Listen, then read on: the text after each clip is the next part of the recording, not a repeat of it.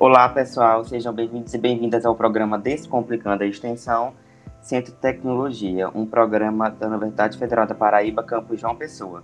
Neste nosso, nosso, nesse nosso novo décimo episódio, teremos a presença da ilustre professora Aurélia Altemira Cunha Hidrogo, que foi nossa assessora de extensão do CT por bastante tempo. A professora Aurélia ela possui graduação em agronomia pela Universidade Nacional Pedro Ruiz Galho, no Peru, mestrado em engenharia de produção pela UFPB e doutorado em engenharia de produção pela UFSC. Desde 1990 está lotado no departamento de engenharia de produção, onde seus principais interesses são sobre gestão da qualidade, normalização, gestão empresarial e elaboração de projetos de investimento. Então, professora Aurélia, é um prazer imenso ter a senhora por aqui. E a primeira coisa que eu gostaria de perguntar para a senhora é como é que a senhora se inseriu no mundo da extensão. Ô, João Marcelo, primeiro, obrigado pela, pelo convite, não é? E sobre a sua questão, qual foi minha primeira eh, ação extensionista? Eh, nos anos 73, 74, eu já cursava a agronomia na universidade, no Peru, e aí, é, teve assim, eu digo que foi uma oportunidade ímpar ter trabalhado, ter trabalhado, não, porque foi um, uma seleção de alunos de, de, terceiro e quarto período de todas as áreas, civil, agronomia, engenharia, é, todas as engenharias, inclusive veterinária. Bom, então nessa seleção é, que participamos, era feita pelo Instituto de Planificação do Peru, em convênio com a organiza uma organização de pesquisa e desenvolvimento da França, Austin. E, nesse período, qual era o objetivo? Fazer um levantamento, um estudo econômico da região norte. A região norte do Peru é a parte que está eh, alinhada para o o, o Oceano Pacífico. Então, é uma área muito produtiva, era em cana-de-açúcar, algodão, fruteiras, e o censo é, precisava ser atualizado. Não, foi um período que saíram muitos livros a partir dessa pesquisa. Então, eu compreendo que foi a minha primeira ação de extensão. Por quê? Porque facilitou a minha eh, contacto com a comunidade empresarial, com a comunidade de serviços, através desse levantamento e participamos de por lo menos dos edição de 12 eh, a respeito eh, desse levantamento. Então, para mim tem sido muito significativo eh, os conhecimentos sobre a pesquisa. Fomos treinados durante três meses para executar a pesquisa. Então, você já pode saber, deduzir, não é? que isso foi para mim um, e os que nós participamos, um grande ganho eh, na vida estudantil e que eu levo até a vida profissional. Você me faz uma outra pergunta, como docente. A extensão como docente, eh, eu fui convidada, imagine, em 1999, para fazer uma palestra sobre planejamento estratégico no Departamento de Engenharia Mecânica. Até aquele momento eu não sabia que era extensão. Por quê? Porque eu dava a disciplina de estratégia empresarial no mestrado em engenharia de produção. Depois dessa palestra, foram várias solicitações para dar palestras é, no centro e em outros centros. Mas o que foi mesmo, e me iniciou em extensão, foi de que em 2005, quando o professor Clivaldo Arabucho veio a ser diretor, ele me convidou para assessoria. Então, então realmente, 2005, 2020, eu mesma fiquei impressionada, que fossem 15 anos na extensão. A senhora passou, como a senhora disse, 15 anos na, na extensão e a senhora viu os projetos do CT praticamente nascerem, porque a senhora, antigamente, a, dizemos, as vagas eram mais magras. Se tivesse, assim, cinco projetos de extensão acontecendo no CT eram, tipo assim, muita coisa. E hoje em dia já tem vários projetos, em torno de 50 ações, projetos, eventos. É, então, tipo assim, como é que é, como é que foi sua, sua trajetória na extensão, assim, como assessora?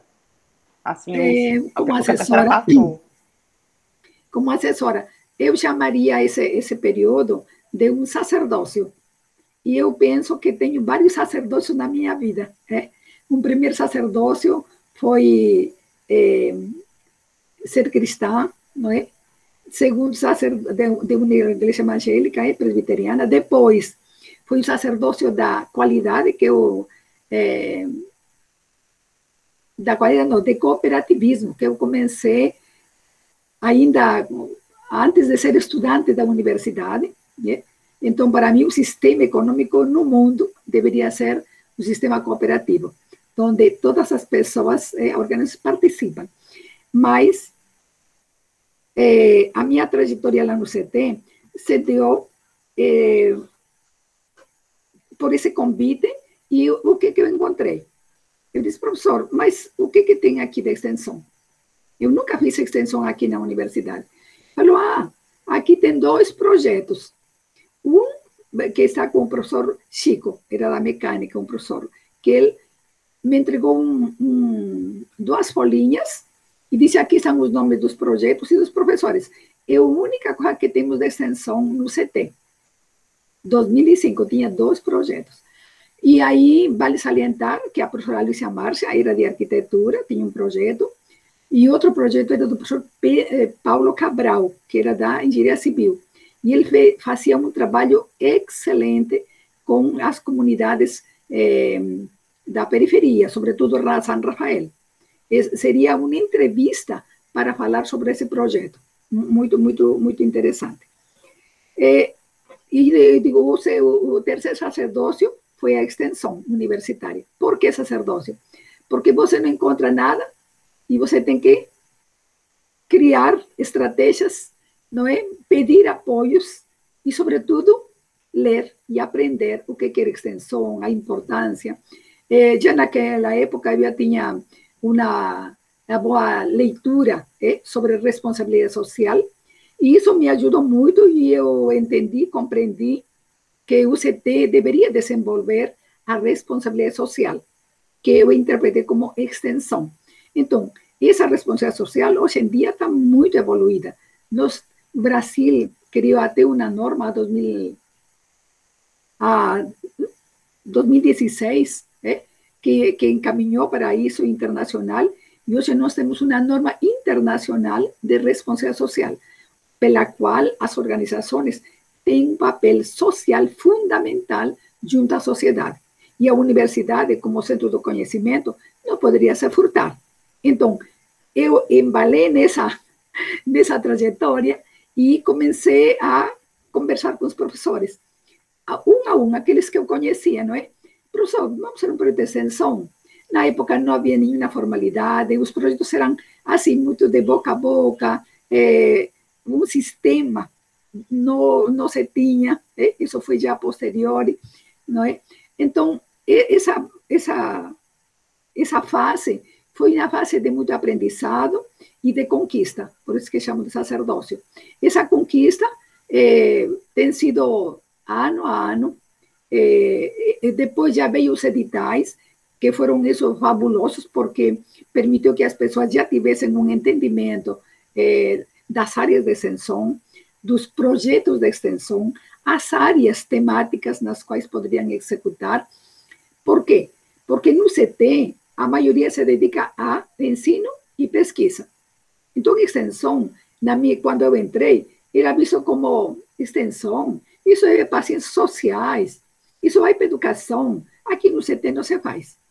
Mas eu fico muito grata é, aos professores, aos alunos, é, a administração por termos chegado em 2020 a mais de 500% de avanço. Então, realmente, isso, é, isso, por um lado, me satisfaz no sentido de que eu deixei de dar aula no mestrado, é, de pós-graduação, para dedicar-me à extensão. Mas nunca de deixar de dar aula e também continuei com meus projetos de pesquisa. Como a senhora falou aí, a senhora foi atrás do pessoal para o pessoal investir na extensão e a senhora também teve que investir na extensão, tanto como assessora como coordenadora de colaborador em outros. E a senhora até já ganhou prêmio em alguns projetos. Em 2018, a senhora ganhou o prêmio Elo Cidadão E a senhora poderia falar um pouco do seu projeto que foi premiado? Nossa, esse, olha, como, como a vida, sempre digo que eh, eh, na vida você tem um primeiro passo e eu comecei a, a fazer, esse projeto foi premiado, por quê? Eu, a sua pergunta permitiu de que eu relembrasse por que, que eu fui a fazer um projeto de extensão, eh, já tinha feito um projeto lá na SEASA, eh, porque na SEASA eu visitei uma vez e era suja demais, cheia de insectos e tal, Aí eu fui falar com o presidente da, da Empasa. Por esse, esse tão sujo? Por que há tanta desorganização? E ele falou, quem é a senhora?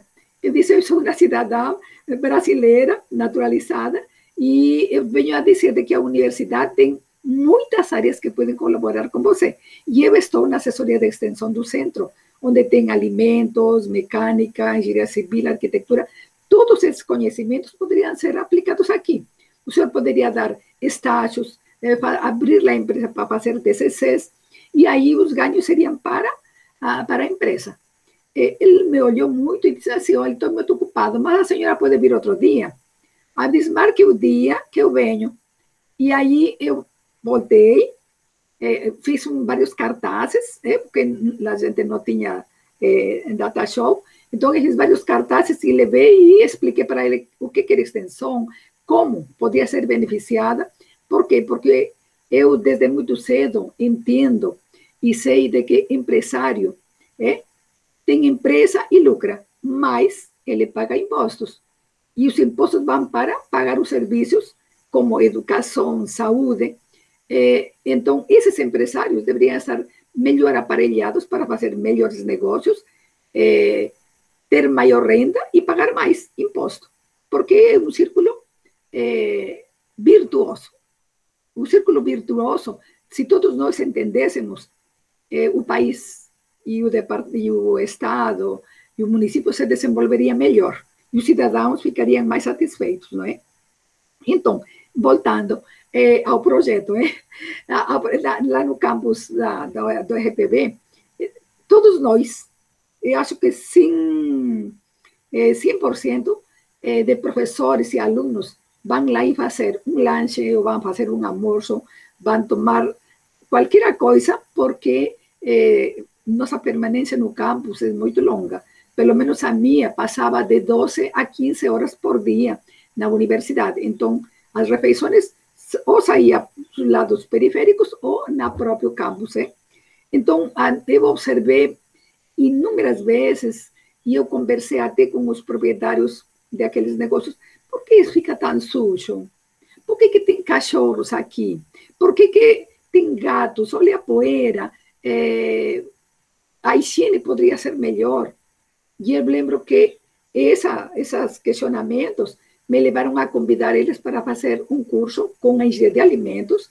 Eu lembro muito do professor Targino e mais outro professor, que levamos, vamos fazer um curso, vamos ajudar a essas pessoas, porque o benefício é para nós.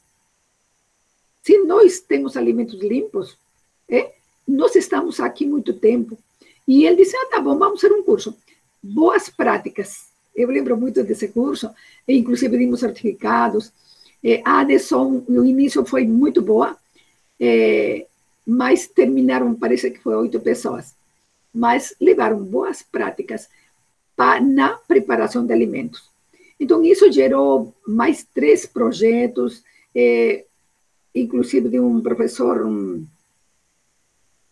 que falava que, que a especialidade dele era carne, e que era peixe. Então, é, isso realmente ajudou muito a ver como as, aqueles pequenos negócios, eles têm custos, não sabem seus custos, nos, o layout desapropriado, o armazenamento de produtos, nossa, eles perdem muito porque não sabem organizar na própria geladeira, o freezer é, e, e, o espaço que é pequeno também. Então, eu percebi de que aqueles é, pontos de venda que chamei depois eram órfãos de conhecimento. Aí eu pensei, como posso eu colaborar para que seja reduzida essa orfandade, porque você sabe quando é órfão, eh, os padres deixaram. E a universidade tem inúmeros cursos. Tem gastronomia, engenharia de alimentos, administração, economia, que dariam grandes contribuições. Esses pontos de venda seriam laboratórios para que os alunos eh, tivessem um maior eh, acercamento à realidade. E não apenas a teoria. A teoria é valiosa, mas a prática, para confirmar, é importante, não é? Sobretudo quando você está na graduação e vai aprender coisas novas. Bom, então, em 2017, eu pensei, vou fazer um projeto. Conversei com algumas pessoas lá, eh, professora, mas aqui não tem como, porque eh, o espaço é muito pequeno, você vai dizer que melhoremos aqui lá, eh, não temos recursos. O que, que eu fiz? Fui na prefeitura universitária. Aí eu fui a saber quantos pontos de vendas, como era, eh, se pagavam ou não, ou era de graça. Me inteirei de uma série de coisas, mas também não tinha uma pessoa que cuidasse disso. Alguém assim. Então, isso me despertou a necessidade de que nós poderíamos orientar esses empresários, e para isso formulei o projeto de 2017, que era eh, planejamento, liderança e planejamento nos pontos de venda, 2017. Aí então foram treinamentos eh, e, e, tal, eh, e várias pessoas disseram que ótimo, nunca ninguém nos disse isso. Eh, então isso me fez ampliar o projeto em 2018 eh, e já apliquei os alicerces da gestão da qualidade, que, como você sabe, minha área é qualidade, controle de qualidade, gestão da qualidade, normalização. Então, eu disse, esses conhecimentos que eu tenho, eu vou colocá-los aqui para essas pessoas. Então, a premiação do projeto, para mim, foi, não foi surpresa, porque eu já tinha visto o desempenho, porque um projeto não faz o professor, não é?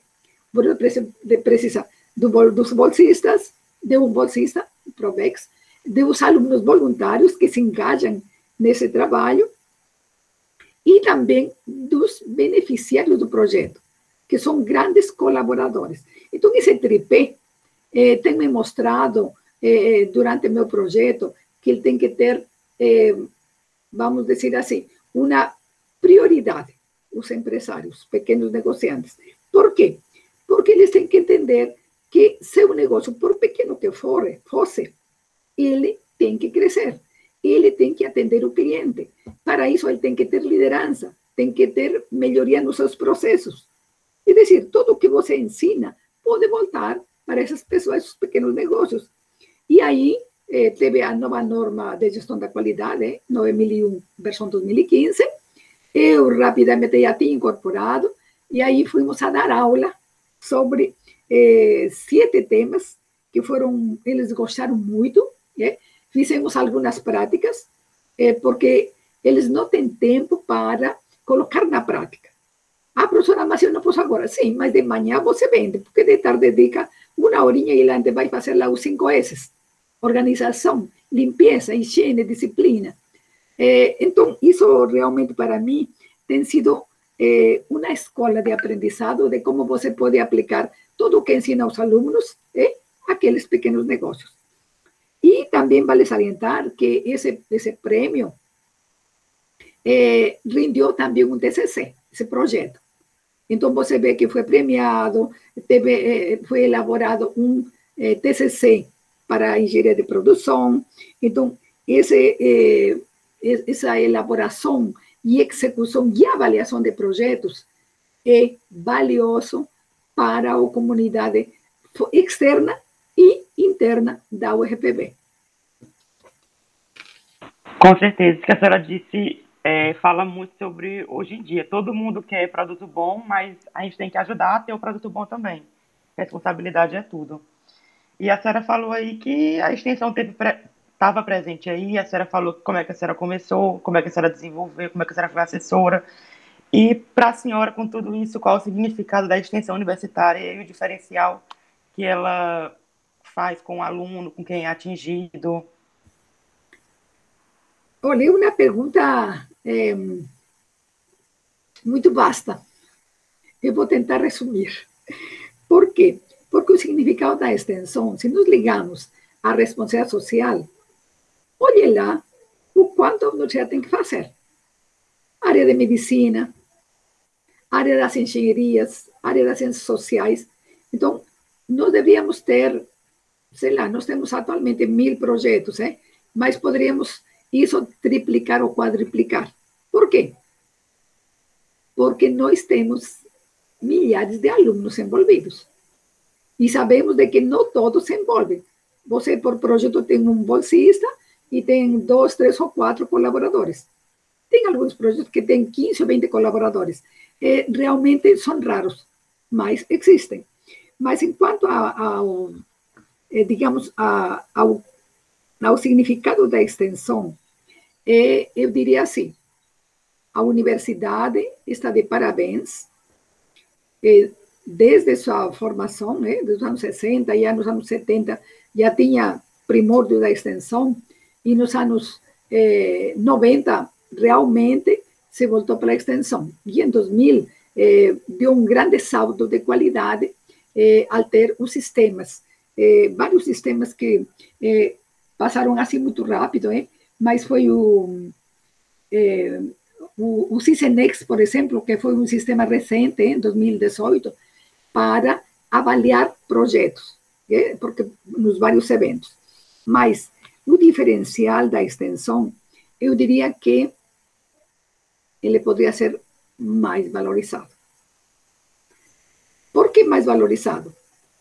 Eu sei que na, na época do professor Vilar, a bolsa se, eh, de, de, do bolsista de extensão se eh, equacionou com a bolsa de pesquisa, 400.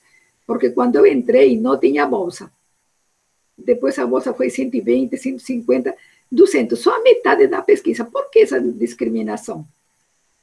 Mas tudo tem uma evolução, né? E tem evoluído e nós temos hoje eh, os valores equivalentes.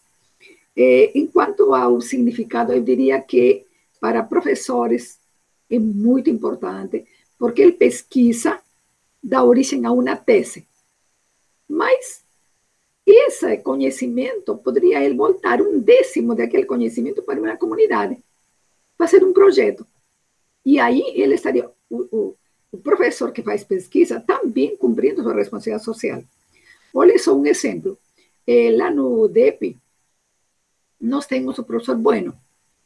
Ele não era pesquisador. Ele fez concurso, professor, defendeu a tese doutorado, e aí um belo dia, professor, por que não faz um grupo de extensão? Aí falou, não, eu sou matemático, extensão é o quê? Em síntese, ele se tornou um grande extensionista. E isso fortaleceu a pesquisa. A pesquisa fortaleceu a extensão. E hoje você vê que ele tem projetos de pesquisa é, significativos, é? com a CHESF, com a UNB, mas ele partiu de um projeto de extensão. Então, o impacto, o diferencial para aquelas pessoas que eh, eh, entendem que a extensão é um, é, é um outro caminho para se desenvolver. E nós temos vários casos. Eu tenho eh, alunos lá no CT que eles foram extensionistas como alunos. Se graduaram, fizeram mestrado, doutorado, concurso, e eles são hoje professores lá, extensionistas. É muito valioso. Então, eu diria assim, que eh, todos os alunos deveriam eh, se acercar, entender um pouco de extensão, porque isso é importante para a sua formação profissional. E para mim, isso é um diferencial. Os alunos eh, tem, podem colocar 40, 80 horas, não é, cursos, e a própria participação em projetos, inclusive para eh, concluir os créditos eh, para a graduação. Já já vamos falar mais ou menos um pouco dessa parte aí, mas retornando aqui para uma, uma parte mais recente da extensão. Desde o ano passado, estamos vivendo a pandemia da Covid-19 e os prédios tiveram que se remodelar. Então, tinha muito projeto que era 100% presencial, que teve que ficar é, de caráter híbrido ou 100% remoto. E aí ela acabou tendo várias consequências para os projetos do nosso centro, principalmente, porque tinha muita ação em laboratório, tinha muita ação envolvendo catadores de lixo. E agora a gente não tem como fazer como estava fazendo antes. Para a senhora, quais foram os principais pontos negativos é, da Covid-19 na extensão? Eh, Marcelo, eu vou começar pelos pontos positivos, porque negativos foi, foram muitos, né? Então, eu diria assim, os pontos positivos, porque diz que toda situação, por mais que seja, ela tem dois ângulos, né? A vertente positiva e negativa. Então, pelo positivo, nós podemos indicar que eh, a pandemia acelerou um aprendizado na realização de eventos na forma virtual. Esse, para mim, particularmente, foi um grande, e eu creio que para todos os assessores de extensão, inclusive para a própria proreitor de extensão, foi um grande desafio. Eu pensei, como podemos fazer tudo o que foi planejado? Nós tínhamos planejado para fazer em 2020 19 ações dentro do CT. Como? Se você não pode ir lá, não tem contato com os o público-alvo de cada projeto, nem sequer com meus próprios bolsistas, como que vamos trabalhar? Eu realmente, eh, eu acho que passei oito, dez dias pensando como. Mas sempre ainda luz no final do túnel. E eu diria que esse ponto positivo foi acercar-nos às tecnologias. Isso facilitou o aprendizado, lógico, foi um, um custo para cada pessoa, sobretudo as pessoas eh, de minha idade, eh, que não têm muito acercamento com a tecnologia. Mas isso permitiu, eu lembro que na época eu disse, a, internet cai toda hora, pois eu vou eh, assinei o Zoom. Eu vou ter uma assinatura do Zoom para que não caia a linha, para poder dar aulas tranquilas. E foi assim, os primeiros seis meses eh, da pandemia. Né? Eh, isso me ajudou muito a, a entender, compreender e, e, utilizar. Bem, outro ponto positivo é que eh, aguçou a criatividade dos discentes e dos docentes. Por que, que aguçou? Porque nossa prática era conversar, dialogar, eh, distribuir atividades e sair para fazer nas escolas, eh, nas igrejas, eh, tem pontos de venda, muito, muito escolas primárias, eh? escola fundamental. Então, eh, como conduzir as, aquelas ações planejadas? Então, eu lembro que iniciamos muitas, tínhamos longas reuniões com os bolsistas eh, pelo Zoom. O que, que você opina? Como deve ser feito? Alguém sabe algo melhor? Você poderia eh, refletir sobre essas, eu colocar várias questões. Eu só sei que eu não posso dizer que foi tudo negativo. Nós fizemos três eventos muito bons. Participaram pessoas de Recife, Campina Grande. Por quê? Porque virtualmente você pode fazer com menos custos. Porque no, no presencial é saudável, mas você tem custos. Onde que você consegue uma passagem para um professor de São Paulo para dar uma palestra? Como você consegue as diárias para eh, um palestrante de Campina Grande? Então, eh, eh, isso é outro ponto à parte hein, sobre a, a, execução da extensão, que eu tenho muita, muitos casos aí nesse sentido, mas a questão do, da do, do remoto ajudam muito a fazer os eventos. Então, inclusive, nós temos gravado o evento da Ciência e Tecnologia, que foi em outubro, eh, o evento da o Prenex, do Centro de Tecnologia. É dizer, saiu sem mácula. E nós não sabíamos, mas eh, o apoio dos bolsistas, não é? Eh, Poliana e Addison foram, assim, fundamentais para a assessoria. E outro ponto de aprendizado é de que é, aprender a comunicação. Então, Instagram, nós não tínhamos. Ah, então foi implementado. É, e-mail era a nossa principal ferramenta. Foi menos utilizada. Por quê? Porque as pessoas é, trabalhavam muito com celular. E no celular fica mais difícil. É? Então, aí apareceu esse maravilhoso WhatsApp, não é? Que realmente foi uma ferramenta valiosa para nosso trabalho. A, a, a comunicação quase instantânea, então isso permitiu que nós, eh, uma grande parcela de nossas atividades, fizéssemos remotamente. Porque quando apareceu a, pandemia, imagine, nós estamos na avaliação de projetos, das propostas dos professores. Como avaliar? E o que deu mais trabalho? A seleção dos bolsistas. Aí você precisa o contrato, precisa é, a documentação do aluno, é, do banco. E aí, como você faz? Então, nós criamos checklists, criamos orientações, é, e isso nos ajudou. Nós ajudamos a proreitoria e a proreitoria também nos ajudou. Eu estou falando como assessora, mas todos os centros não é, se alimentavam uns aos outros nesse aprendizado. E eu creio que nós passamos a pandemia com poucos aranhões. Por que poucos aranhões? Porque são os pontos negativos, não é?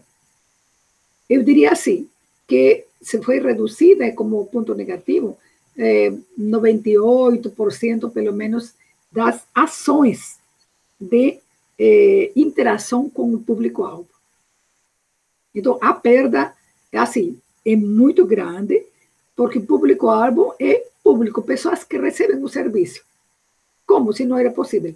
É, eu lembro que no meu projeto, nós fizemos, é, tentamos trabalhar as palestras por WhatsApp, tentamos pelo e-mail, mas as pessoas não teve uma grande acolhida. Fizemos, mas não foi o que esperado, por diversos motivos. Né? Então, eu que diria assim, que a extensão teve prejuízos para todas as partes envolvidas, seja a parte administrativa, a parte de execução e inclusive a parte de avaliação. Por quê? Porque eh, no final de cada eh, projeto nós temos que escrever os, a, a, os artigos sobre aquele projeto. Então, aqueles projetos, claro, nós temos eh, ótimos projetos, eh, res, eh, resultados, mas que tivemos um prejuízo foi muito grande com a pandemia. E nós estamos tendo, não é? Agora, porque continuamos com a pandemia. Eu espero e faço votos que 2022 voltemos à normalidade, porque a extensão eh, virá com muita mais força. Todos esperamos. E retornando um pouco ao que a senhora tinha falado antes, da, da proximidade dos alunos com a extensão. Agora está começando a se debater mais da questão da, acredita, da acreditação da, da extensão dos PPCs, que são projetos pedagógicos de curso. Para a senhora, quais são as principais consequências que isso vai trazer para a extensão? Um maior número de, um maior número de alunos indo para os projetos, mais projetos sendo desenvolvidos. O que a senhora acha disso? Eh, Marcelo, é uma pergunta que precisaríamos fazer uma pesquisa para saber a resposta. Eu vou colocar aqui a minha percepção, né, nesse tempo de extensão que, que, que manteve, mas eu vou lhe dizer de que, é, é, assim, por alto, se nós temos 40 mil alunos no Campus 1, quantos projetos temos? Do Campus 1, vamos pensar, é? 700 projetos. Se você envolve, é, em média, cinco, cinco alunos por projeto, você vai ter 3.500 pessoas. De 40 mil, não chega a 10%. Então, eh, eu fico me perguntando, vamos tornar a extensão uma camisa de força? Ou podemos fazer eh, devagar? Por que devagar? Porque as pessoas que estão na extensão são voluntárias. É, a única pessoa que tem uma bolsa é o, o, o aluno bolsista. E se você tem 10 voluntários, eles não ganham nada. E eles fazem o trabalho, e muitos fazem melhor trabalho que o próprio bolsista. Eu tenho isso presenciado. Então, colocar ah, não, eu sou a favor da curricularização. Na minha época, em 2018, 2019, nós já falamos e, e, e votamos de que a universidade da UFPB ela tem que se alinhar aos eh, linha, às diretrizes do MEC, eh, que é a curricularização. Mas eh, o que eu, em esse momento, posso falar é de que qual o melhor método para a curricularização. Obrigar todo mundo vai ter 15% de seus créditos. Imagine se teu curso tem é, 3 mil horas. 15% seria, cada aluno deve fazer 450 horas de extensão. Tem gente que faz muito mais, mas tem gente que não faz nada. Tem alunos que não fazem pesquisa nem extensão, apenas se dedicam ao ensino. Então, como você poderia eh, colocar esta questão? Eu penso que deveria haver um maior debate, eh, que é necessário, é, porque nós precisamos que a extensão se torne eh, um reconhecimento a esse trabalho valioso com a sociedade. Que volto a repetir, é a responsabilidade social de cada curso, de cada professor, de cada aluno, de cada centro da própria universidade. Então, eh, eu estaria pensando que, por exemplo, em lugar de colocar eh, 10 a 15% da carga horária, eh, porque isso vai ter que ir nos PCCs, que vai ser aprovados lá na, na, na Proreitoria de, de, de Graduação, de Extensão, eh, poderíamos começar com menos. Sei lá, 3% ou 5%, eh, 8%, e ir avançando, dar um tempo. Começar com 3%, em, em três anos torná-lo 5%, mais três anos torná-lo 10%, porque você vai induzir a comunidade acadêmica e aos docentes para eh, pensarem mais na extensão. Então, teria que ser, essa estratégia, eu, eu chamo de uma estratégia é, da reitoria, muito valiosa, eu concordo plenamente, apenas é, eu penso que, como na qualidade, a melhoria tem que ser contínua. Então, você começa dando o primeiro passo, que já deu na RPB, e aí falta no segundo passo curricularização, mas que seja não tão, assim, de 10 a 15%, eu penso que pode trazer não uma resposta muito positiva, é, é, se sendo menos, talvez isso, é, pouco a pouco você vai, até porque, pessoal, para curricularizar a extensão, você tem que dar mais apoio às assessorias do centro. Eu, durante 15 anos, fiz a assessoria na minha sala e compartilhada com outro professor. Então, você sabe como é receber 8, 10, 15 alunos em um ambiente onde tem outro professor, onde tem um bolsista, por isso que chamam de sacerdócio. A, a, tem que melhorar a infraestrutura, tem que ter maior apoio em estrutura. Aí sim, o centro vai cumprir seu papel de dar apoio. No CT temos quantos? Sete, sete oito cursos. Então, imagine você é, 2 mil alunos respirando extensão. Isso é algo é, para pensar nos próximos 20 anos. Mas vamos começar com o que nós temos. Então, eu só, só poderia dizer de que é, o assessor de extensão, por exemplo, eu ia a todas as reuniões porque tinha coisas, muita informação para dar ao chefe de departamento, coordenador de curso. Mas você, como assessor, tem apenas voz e não tem voto. Então, você está deixado ali. Você tem que ter voto. Então, por exemplo, se você dissesse assim, é, para quem for assessor, dentro da URPB, ele deve ter voz e voto. Além de melhoria na infraestrutura, sobretudo o CT. Porque eu sei que em outras assessorias tem uma sala de reuniões, é, tem condições melhores.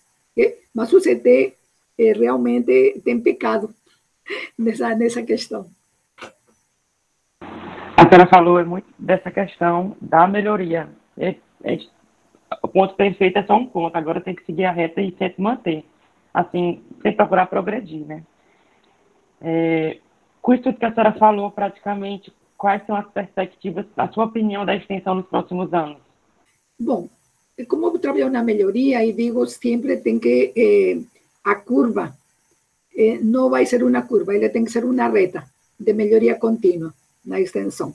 Eh, com a curricularização, eh, ela vai se dar maior formalidade. Eh, vai contar créditos através do SIGA. Isso já é um ganho significativo.